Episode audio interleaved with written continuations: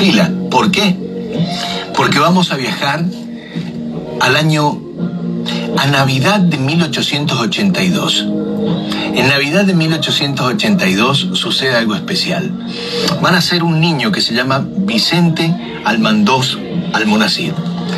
El apellido Almonacid viene de, por supuesto, Líbano, este, Siria, toda esa zona, son este, como los Al-Barracín, Al-Monacid. Al-Monacid significa monasterio. Bueno, este chico va a nacer en La Rioja.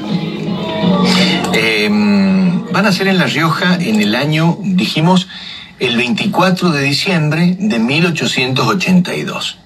Su papá es un hombre que tiene em, este ganado y, este pueblo donde él va a nacer, posiblemente alguno, alguno cuyano lo sepa, es San Miguel de Aguiñán. San, Miguel de Aguiñán queda cerca de Chilecito. Ahí va a nacer este chico, 1882. ¿no? Viajemos en el tiempo. El hombre es un, el papá es ganadero, le va muy bien, Luego va a ser gobernador de la provincia de La Rioja. Luego deja de ser gobernador y lo, y lo encuentra la crisis de 1890, que es una crisis parece demoledora, y se funde. Se queda tan mal después de que le fue mal, que se muere. La mamá de este niño decide ir a Buenos Aires a vivir. Cuando va a Buenos Aires el niño va a entrar al Colegio Nacional. Luego va a entrar a la Facultad de Ciencias Exactas y Naturales de Buenos Aires. Es un chico parece que brillante. Su sueño es el de la mayoría de los chicos de esa época. Todos quieren ser científicos, aplicar la ciencia, volar eh, un globo o un avión. Bueno, ahí se le ocurre hacer el aeromóvil, un avión que él había imaginado hacer porque está estudiando ingeniería, lo que él sabe mucho de matemáticas y quiere hacerlo, pero tiene un problema.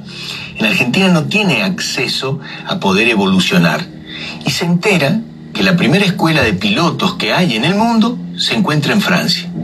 En 1912, con muchísimo esfuerzo de la familia, viaja a Francia.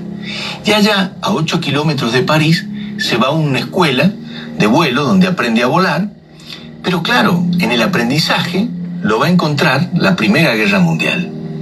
Cuando lo encuentra la Primera Guerra Mundial, el chico es una reserva para ese momento y comienza a pilotar su avión en el momento de la Primera Guerra Mundial. Bueno, no vuela en grandes eh, este, escenarios al comienzo hasta que un día lo ponen a prueba y funciona muy bien. Realmente es un gran piloto. Es un gran piloto tan bueno que un día cuando le dan la misión de bombardear una zona donde parece que se están preparando bombas eh, a 150 kilómetros de París, el muchacho decide ir de noche. En esa época, les quiero contar, los vuelos no se hacían de noche, pues no se ve nada.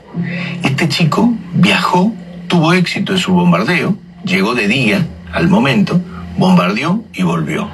Y en vez de sancionarlo, les pidieron que él les enseñe a todos los pilotos franceses, incluido entre ellos al gran Roland Garros, el nombre de, sí, sí, del campeonato de tenis, era un gran piloto francés.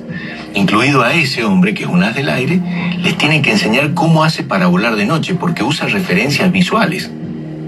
Después va a inventar un sistema para calcular cómo caen las bombas y las va a enseñar a todo el mundo y las van a poner en práctica el ejército francés.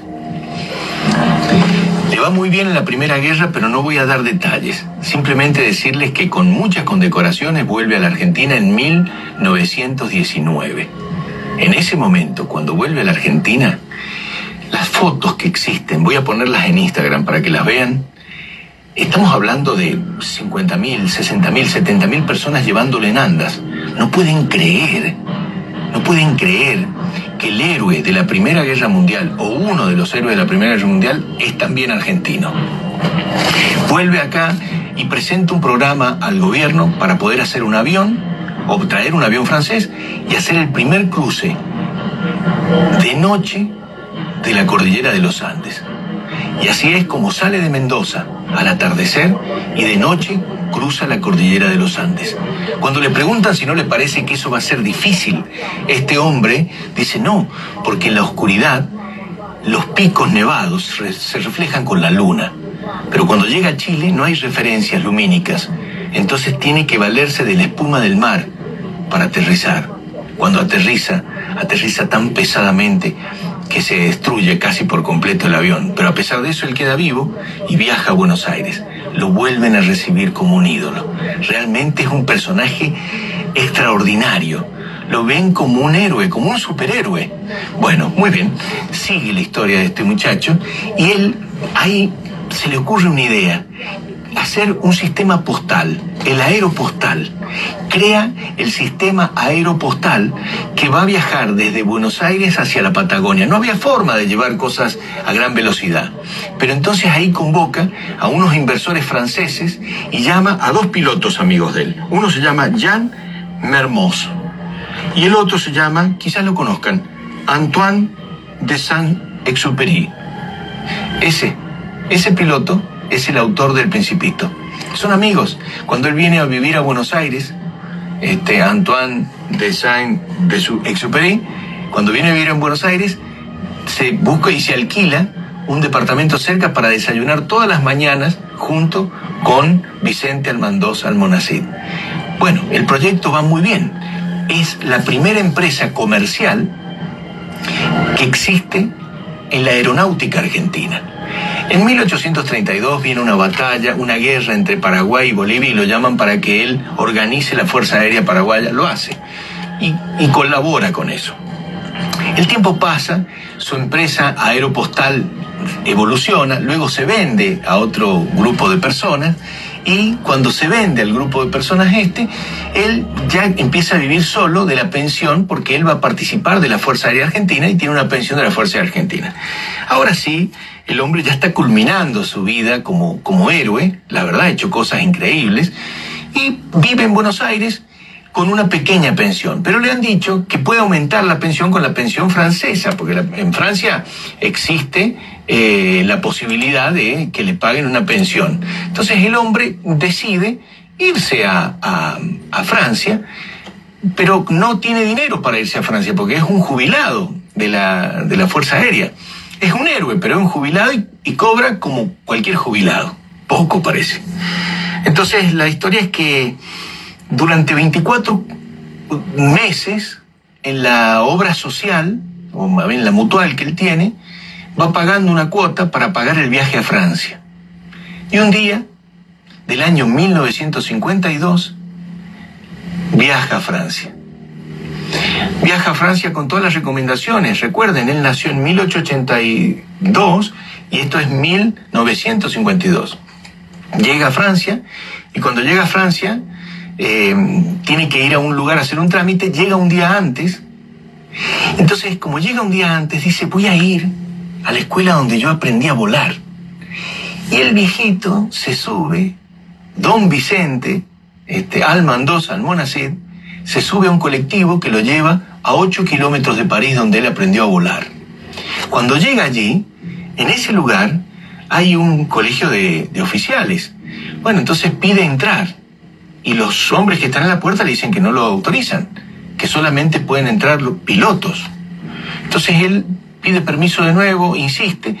15 minutos lo tienen afuera al hombre y lo hacen entrar. ¿Cuál era su, su idea? Tomarse tomarse un licor en una mesa determinada. Entra al casino de oficiales, estaba lleno de, oficiales de la Fuerza Aérea de 1952. Muchos de ellos habían pasado la Segunda Guerra Mundial, o sea, tipos muy importantes. Y viene un viejito consumido con un, con un saco grande que trae. Entonces pide sentarse en una mesa específica que está al lado de estos oficiales. Los oficiales se sienten un poco como invadidos, él no tenía esa intención y pide un licor de manzana, que era lo que tomaba con su primera esposa. Cuando le explica eso al mozo, el mozo entiende que este viejito consumido, sin saber quién es, ha venido a tomar un licor en la mesa donde conoció a su esposa. Los militares que estaban allí, jóvenes algunos e inmaduros, eh, comienzan a hacer bromas y él se da cuenta que es sobre, sobre él, que hace un señor tan mayor en un lugar donde no hay gente mayor. El mozo se acerca y le dice que si no quiere irse a otra mesa, dice, no, no, a mí no me molestan. Se queda ahí. Bueno, en definitiva, este hombre en un momento termina de tomar su licor y cuando se va a ir, se pone de pie, viaja, va con su saco y antes de irse, abre su saco. Increíblemente este hombre se había puesto la misma chaqueta que le habían entregado en 1919. Voy a tratar de ser preciso, ya que habían 16 medallas en el pecho de ese mayor. Tenía medallas dadas por Francia, por Bélgica, por Holanda. El héroe argentino que más medallas ha tenido en la Primera Guerra Mundial. La medalla militar de platino, la Cruz de Guerra, la Legión de Honor de oro y de plata, la soñada insignia de la Liga Aeronáutica. Nunca habían visto tantas medallas en el pecho de un aviador. Se pusieron de pie. Le pidieron disculpas. El hombre iba a extender un poquito su, su, cobrar unos pesos más de su jubilación. Entonces se presentó al otro día, cuando era la fecha, para poder, eh, bueno, para poder aumentar un poco más su, su, jubilación. Eh, pero no solamente que se lo rechazó el gobierno de Francia, sino que le gestionó en tiempo récord la pensión de honor para los grandes altos mandos franceses. Al otro día, a la mañana, un avión de aerolíneas argentinas iba a trasladar a don Vicente Almandós Almonacid, un héroe francés.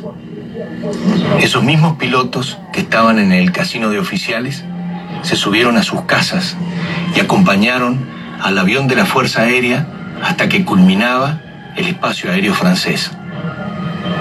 Al año posterior, don Vicente Almandós Almonacid iba a fallecer. Pero si alguno de ustedes puede ir a Francia y puede ir al Arco de Triunfo, en uno de los costados del Arco de Triunfo hay nombres de héroes y dice para siempre Vicente Almandós Almonacid. Para nosotros, el cóndor riojano.